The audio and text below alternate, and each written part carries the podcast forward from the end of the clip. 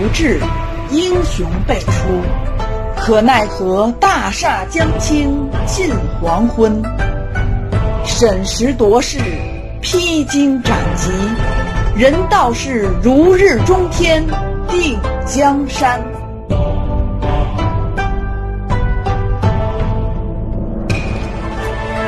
感悟风云变幻与王朝兴替，尽在明末清初那些事儿。本系列改编自图书《清朝开国六十年》，并由作者王汉卫授权播出。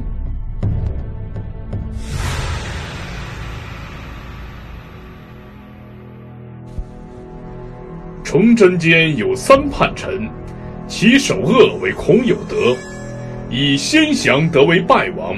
国变后道经屈服，欲入谒先圣庙陵。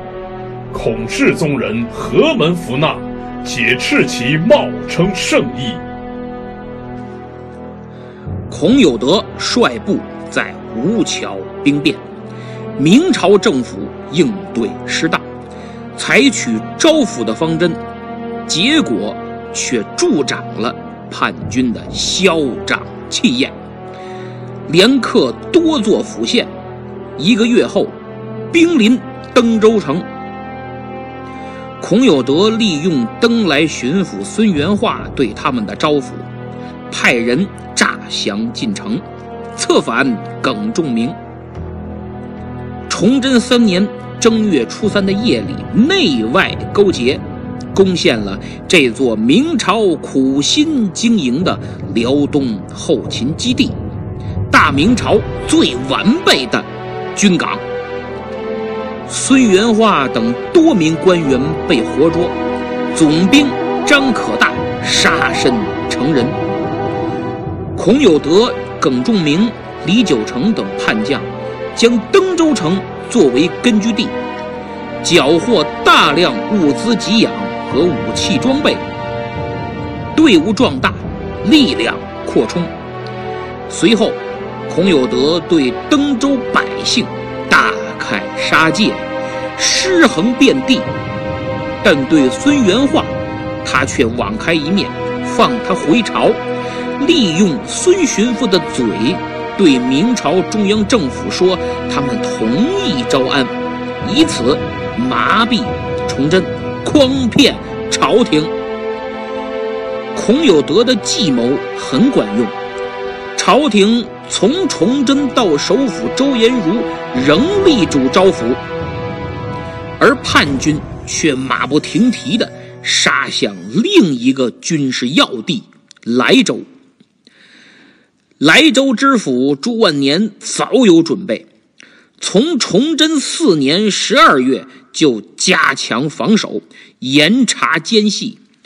不久，新任山东巡抚徐从志和登莱巡抚谢莲，还有赶来增援的通州总兵杨玉帆，先后到达莱州，使守城军民士气大振，同仇敌忾。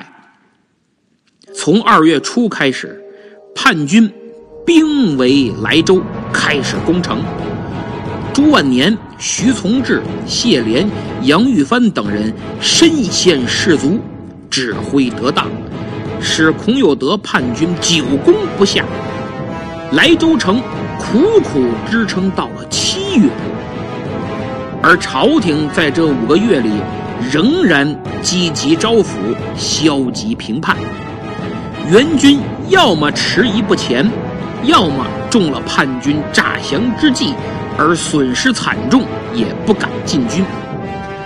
叛军更加肆无忌惮地猛攻莱州，山东巡抚徐从志也在战斗中被敌人猛烈的炮火击中，不幸身亡。全城军民哀嚎不已，如丧父母啊。七月初四，朝廷招安的旨意到达莱州。朱万年、谢莲见援军迟迟不来，莱州解围无望，城中损失太大，苦撑时日不多了，就打算遵从旨意招抚孔有德。孔有德将计就计，假意顺从，双方谈妥，决定七月初七举行受降仪式。对此，杨玉帆坚决不信。他早就看出这家伙豺狼虎豹，依旧如往常利用招抚来诓骗诈降。最后，三人决定，杨总兵留守看家，谨防有变。朱知府、谢巡抚按约定出城向叛军宣读朝廷诏书。崇祯五年七月初七，就是七夕节这天，二人坦然走出了莱州城。城外，孔有德率部列队，准备跪听招安诏书。就当这一切顺利进行之时，孔有德突然一声暴喝，左右早有准备，立即上前将谢莲、朱万年等一行人摁倒在地，绳捆索绑。孔有德哈哈一笑，哈哈，招安可以，那也得先拿下莱州再说。传令，准备攻城。杨玉帆在城上密切关注一举一动，结果怕什么来什么。他见状大叫：“不好！全军集合，随我出城救援二位大人。”然而，意想不到的事情发生了。朱万年一介文官，居然迸发出巨大的力量，两个人愣没摁住。看来人要是真急了，豁出不要命去，也确实潜力无限呀！就见朱知府边往城墙跑，边大喊：“快关城门！快关城门呐！”这一喊，把杨总兵从冲动的边缘给拉了回来。是啊，因为两位大人出城招安，城门还开着呢，没关呢。叛军就是想以诈降诱我开城门，再以迅雷不及掩耳之势杀入城中。我若领兵去救援二位大人，敌我悬殊，万难取胜不说，还可能城破人亡啊！为了一城军民百姓，杨总兵一咬牙，一跺脚，再次下令关城门。随着城门紧闭，朱知府也停下了脚步。叛军紧跟着上来，再次把他摁倒。孔有德下令把谢莲押回军营，而朱万年却被摁到城下。叛军将领冲城上高喊：“莱州守军，给我听着！你们知府在此，赶快开城投降，否则……”就让他人头落地呀！此言一出，朱万年立刻大喊：“你们还在等什么？还不赶紧开炮！叛军精锐尽在此，万不可错失良机呀！快开炮，何必顾我？我死不足惜呀！”左右过来，对朱万年拳打脚踢，甚至堵他的嘴。可朱知府拼死挣扎。不停的让杨总兵下令开炮，可他是守卫莱州的第一功臣，怎能弃之不顾啊？朱万年真急了，他知道只要他活着，城上断不忍心开炮轰击，于是，一边挣扎，朱万年一边大骂叛军，甚至用头撞，用牙咬。你们这群畜生、王八蛋，杀了我！有本事杀了我！果然，叛军被激怒了，一刀杀了朱知府。随着朱万年的倒下，城墙上顿时哭声震天。紧接着，是城上大炮悲情的怒吼，直炸得城下叛军是人仰马翻，死伤过半。其余落荒而逃。朱万年的死是大义凛然的英雄之死，他用生命保卫了莱州，换取了一城军民免遭涂炭。希望今天的莱州人还能记得他，知府朱万年。消息传回朝廷，举朝悲愤。崇祯把气都撒到刘宇烈身上，都是你信誓旦旦的说能招抚，结果一误再误，革职，抓起来下狱。但是不解气，崇祯一看还有谁呀？还有孙元化。孙巡抚回到北京。就被下了镇抚司大狱，遭受酷刑啊！郑迪又从中落井下石，周延儒想保，但罪太大，没保住。徐光启也营救，但是无果。所以七月二十三，孙元化被斩首示众。可惜一介奇才，如此下场。但是。又能怪谁呢？于大成算保住一命，落得个充军发配。现在该杀的杀，该发的发，该抓的抓。崇祯又严令各路援军加紧行动，不得有误啊！其实从五月，新任山东巡抚朱大典、巡按谢三斌。总兵陈洪范等多路援军就奉命前往莱州。当时孔有德对山东兵不屑一顾啊，说我杀山东兵啊，犹如砍瓜切菜，除了关宁军，其他不是我等的对手啊。于是朝廷也急令关宁军四千八百人入关平叛，领兵的是总兵。金国旗麾下有祖大弼、祖宽、吴襄、吴三桂等众多将领。消息传来，孔有德并不慌，又开始玩归降。这招屡试不爽啊！刘宇烈又特别相信，于是各路援军就没急着进军，这才有孔有德诈降莱州城，朱万年大义死社稷。这回各路援军都不敢懈怠，加紧行动，直奔莱州。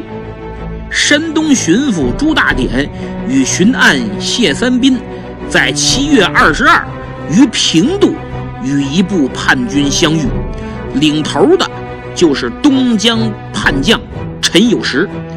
自从他加入叛军，多担任先锋之职，这回没发挥好。战死在两军阵前，孔有德痛失一个臂膀。与此同时，东江总兵黄龙也在东江诸岛积极平叛。毛成禄和陈友时啊，早在三月就率部下登陆登州，与叛军会合。其他诸岛也都在云集响应。黄龙紧急安排尚可喜等将领安抚各岛，诸叛党还焚烧了不少叛军的船只，稳定了东江的局势。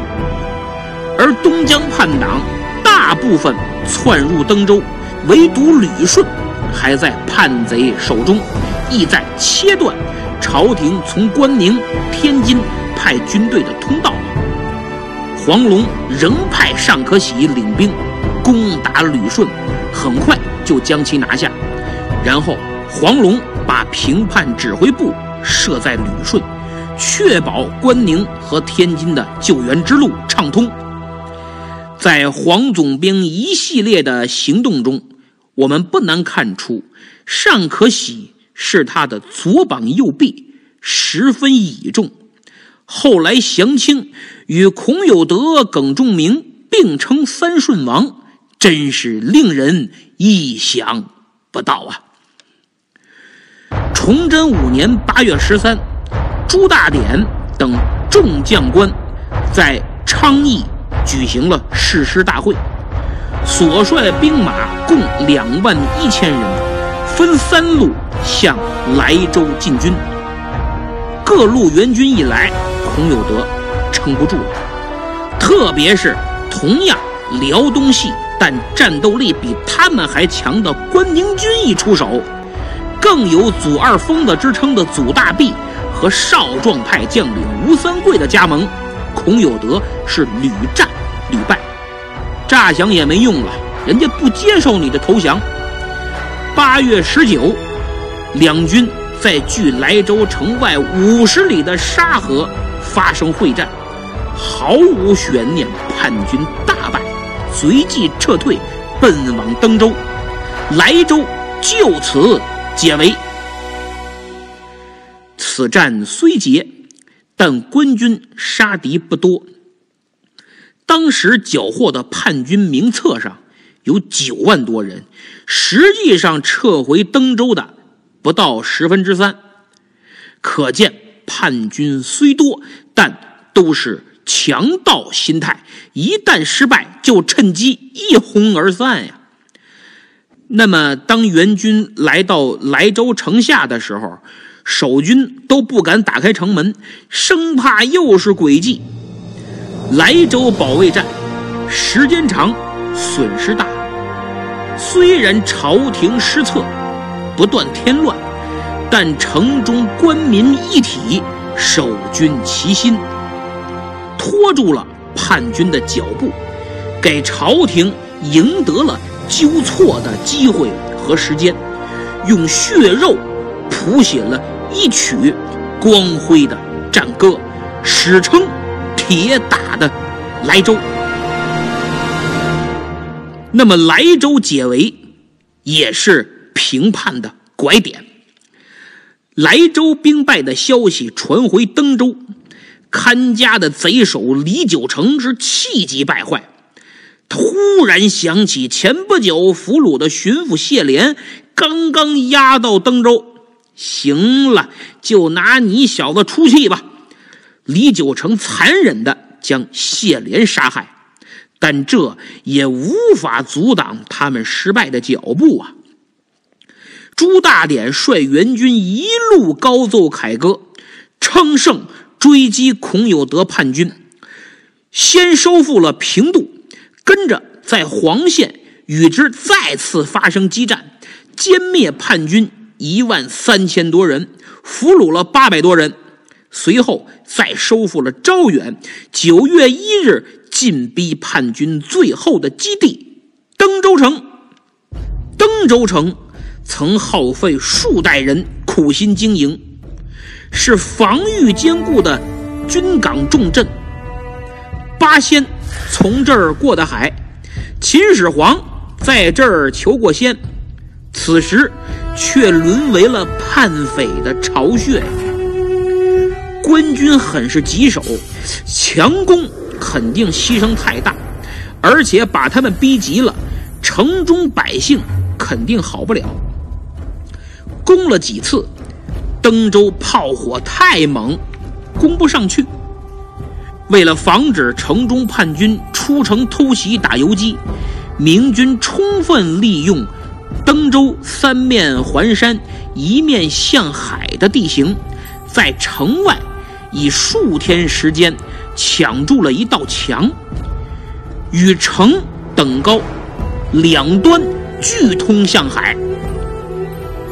陈洪范、刘泽清率步兵守西墙，吴襄等将领率骑兵接应，刘良佐、邓启率步兵守南墙，金国旗、祖大弼等率骑兵接应。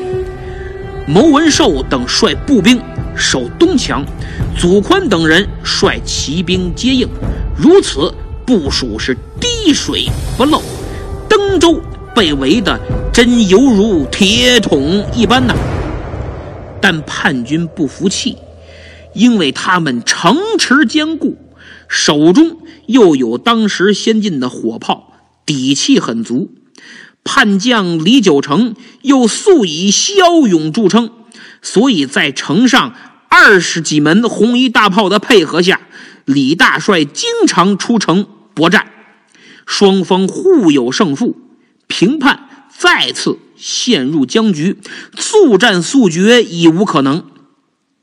孔有德、李九成又不同于普通的贼寇，他们都是火炮高手，葡萄牙人的学生，军事经验又很丰富，防守严密。官军只能改变策略，决定围困登州城。双方僵持了三个月，孔有德、耿仲明、李九成日子越来越难过。粮食吃完了，就抓城中的人，特别是女人，杀了吃肉，用人熬的油来点灯，简直就是一群恶魔，令人发指。但就这样。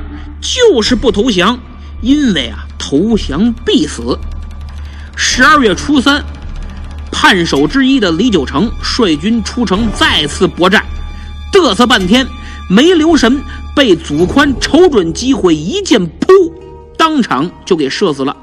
叛军哗然，孔有德、耿仲明等人也都像泄了气的皮球一样，打击太大，从此不敢。出城再战，又过了一个月，监军太监高启乾出了个主意，在登州城南的挂榜山，几天时间迅速建起一座与登州城墙几乎等高等宽的超大号炮台，起名叫“冲城”，火铳的“冲”，把军中十几门红衣大炮都运上炮台。与登州城对轰，这下坏了！登州城每天无数炮弹从天而降，无论叛军还是百姓，军营还是民居，损失太大。叛军开始动摇，认为登州守不住了。朝廷见此颇为奏效，又赶快给官军加运了多门红衣大炮。火力越来越猛，叛军越来越怕。这时候，明军都知道叛军最后的时刻来到了。朱大典等各路援军严阵以待，谨防突围。东江总兵黄龙也料到叛军突围不成，必走海路逃遁，于是他积极准备。还向朝鲜国王求借船只、枪支，朝鲜给予了大力支持。孔有德、耿仲明、李应元、毛成禄等贼首啊，在一起密谋多日，终于决定全力突围。按照计划，崇祯六年二月十二，叛军集合三千匹战马。组成骑兵队先行冲锋，五千步兵跟进，兵分三路。孔有德、耿仲明、李应元各领一路，从西门突出重围。突围之后，找机会会合，打家劫舍，冲州壮府，从此成为流寇，岂不逍遥？但消息走漏了。一名下级军官为了活命，趁夜越城逃跑，向官军告密。朱大典赶紧与众将商议，提前准备，也部署三路人马进行伏击。到了那天，叛军果然开始行动，但官军早有预案，来了个漂亮的伏击战。中伏的叛军赶紧撤退，进城再度防守。明军没有善罢甘休，一鼓作气猛攻登州城。孔有德这伙人跑意已决，多一天都不想在登州等死了。而且现在明军攻势甚猛，叛军也无心恋战，很可能撑不了多久就要陷落。于是，孔有德决定，登州城留下数千人，差不多一半兵力，拖住官军，由耿仲明和毛成禄率领，自己则率其余一万多人马立即从水城登船出海，逃命去也。二十三日夜里，百余艘大船，连同军器、枪炮等一应物件悉数运上船只。冒着明军拦截的炮火，孔有德率部从海上逃跑。登州水城内原本有明军的战舰，又有朝鲜给的四十艘战船，还有前不久孙应龙的舰队，可以说运载力十分的充足。明军很快攻入登州城，叛军退守水城，但大势。已去呀！孔有德先行逃跑的三天后，二月十六日，殿后的耿仲明和毛成禄也乘船潜逃，留下没跑成的叛军在负隅顽抗。明军游击刘良佐暗中率人潜入靠近水城城墙的永福寺，现在蓬莱阁景区的一个景点啊，从寺中。挖地道到城墙下，填炸药，轰塌了一段城墙，水城就此攻克。二月十八，官军攻入水城，叛军大部分被杀，千余人投降，还有一部分退守海边的丹崖山，困兽之斗。巡抚朱大典没有下令强攻，也没有斩尽诸绝，而是劝他们投降，别再执迷不悟啊！最后，大部人马下山投降，不投降的全部投海自杀。至此，明朝收复山东全境。孔有德还在海上。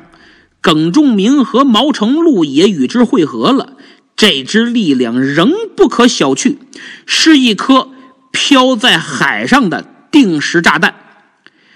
按孔有德的设想，他们直奔大连的小平岛和旅顺的双岛，然后占领旅顺，一路上召集各岛旧部，将家眷行李在皮岛卸下，以此。建立武装割据，再欺负朝鲜，管他们要粮、要枪、要东西，然后扩充队伍，就可以南下江淮，西走天津，再搅动大明江山，咱们抢票大的。但东江总兵黄龙绝不答应。于公他是忠臣良将，不容叛匪造次。于私，耿仲明的弟弟耿仲玉上次在东江叛乱，割掉了黄总兵的鼻子和一只耳朵，差点要了黄总兵的命。还好尚可喜赶来的及时，把他救了下来。然后黄总兵翻回头，把耿仲玉给杀了。耿仲明怀恨在心，所以当叛军攻陷登州之时。黄龙家眷都在城内，结果全部被杀，这仇海了去了。他早已准备停当，料定叛军必击旅顺。黄龙、周文玉、尚可喜率海军好一顿截杀，孔有德再次节节败退。三月十八，在双岛又大败孔有德，一战擒了毛成禄。二十九日再败秦李应元，紧跟着在旅顺又打一仗，孔有德击获而已，就是都要抓着了，结果让他跑了。孔有德、耿仲明带领剩下的残兵败将和舰船呀，在海上漂泊了数月，走投无路，最后决定投降后金吧。于是他们来到盖州，派人上岸去给皇太极送信。信上写的非常恳切，把自己写的特无辜、特惨，都是明朝欺负我们，我们活不下去了才起兵造反。而且为了表诚意，孔有德说：“之前呢，我起兵的时候就派人给大汗您送信，给您送了三封信，结果都没见回复。后来才知道，都被黄龙在旅顺给我截获了。其实写没写呢？十有八九没写。反正孔有德在信里边先说自己惨，再说自己无奈起兵，再说自己打心眼里就要归顺大金的，然后再说自己的价值，让皇太极知道要了我，你是稳赚不赔的。他说自己现有甲兵数万，轻舟百余，大炮火器俱全，有此五倍，更与大汗同心协力，水陆并进，势如破竹。天下又谁敢与韩为敌？这话很关键，挠到了皇太极的痒痒肉。但皇太极还是留个心眼儿。怕是苦肉计，怕是假的，所以当即下令，命吉尔哈朗、阿济格、杜度率军前往。如果有诈，立即剿灭；如确为归降，速来报我。金军与孔有德约定在镇江相见，就是今天丹东的九连城。而黄龙、周文玉及朝鲜水师联合围剿孔有德，直奔镇江而来。但他们得到情报，说金军不日就到，没办法，只好引军而还。基尔哈朗等人一见孔有德、耿仲明，确认是真心投降，并无他意，于是就赶快给他们剃发，然后带着一万多叛军及家眷前往盛京。皇太极得知是喜出望外，亲率诸贝勒出城十里相迎，对孔有德、耿仲明行报见礼，还让他们保留自己的武装部队，封耿仲明为总兵，孔有德为都元帅。哎，原来你自封都元帅，现在我给你官方认证，你的部队赐名天佑军。安置在东京，可不是日本东京啊，是后金的东京，就是辽阳。皇太极之所以如此重视，是因为孔有德带来了后金急需的舰队、先进的火炮及专业技术人才，不仅建立了后金的海军，还使后金的火器水平有了质的飞跃，直接承袭。葡萄牙人的火炮技术，为后来大清统一战争立下汗马功劳。那么吴桥兵变就此也画上了句号。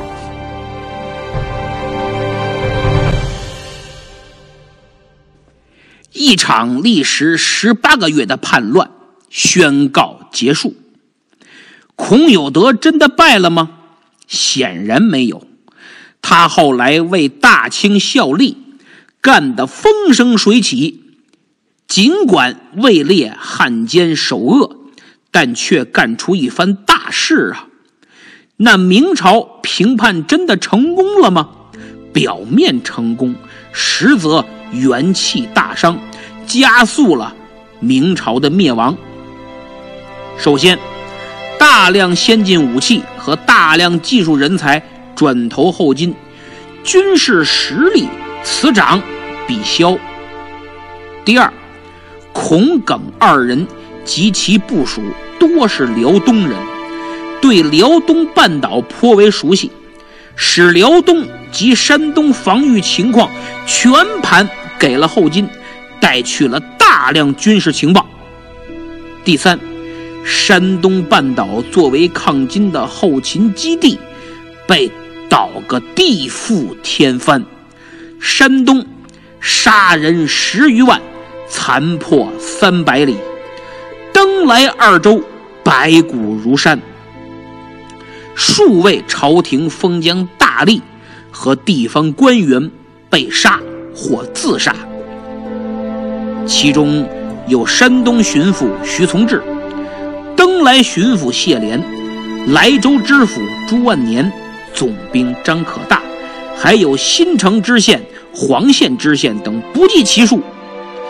兵部尚书熊明玉罢官，孙元化被斩，于大成发配。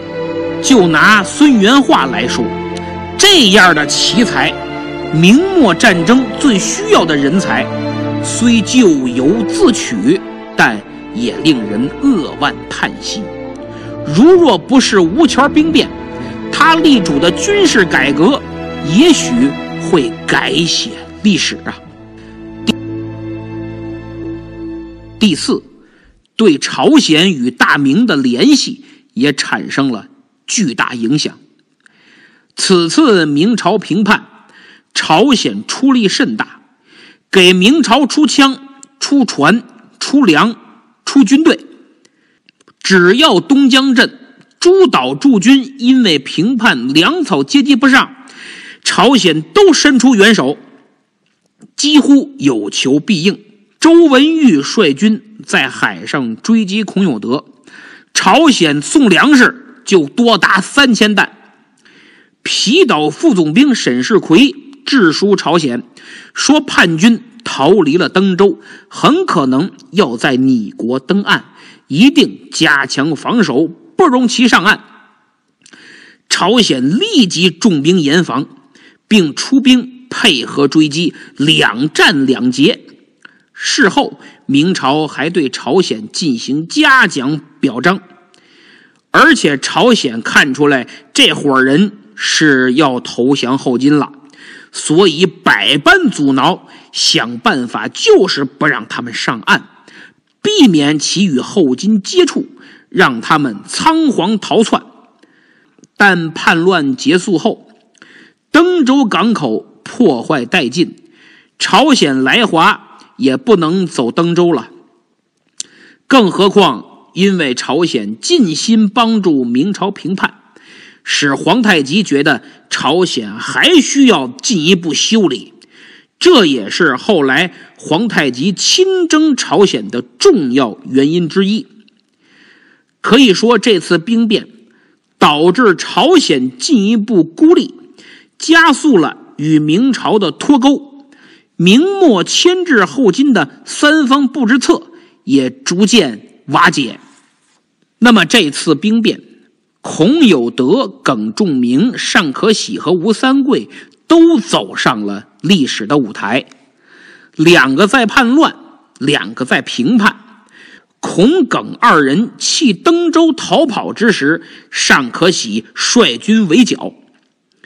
吴三桂与其父吴襄因救援大凌河不利被处分，此次平叛是戴罪立功。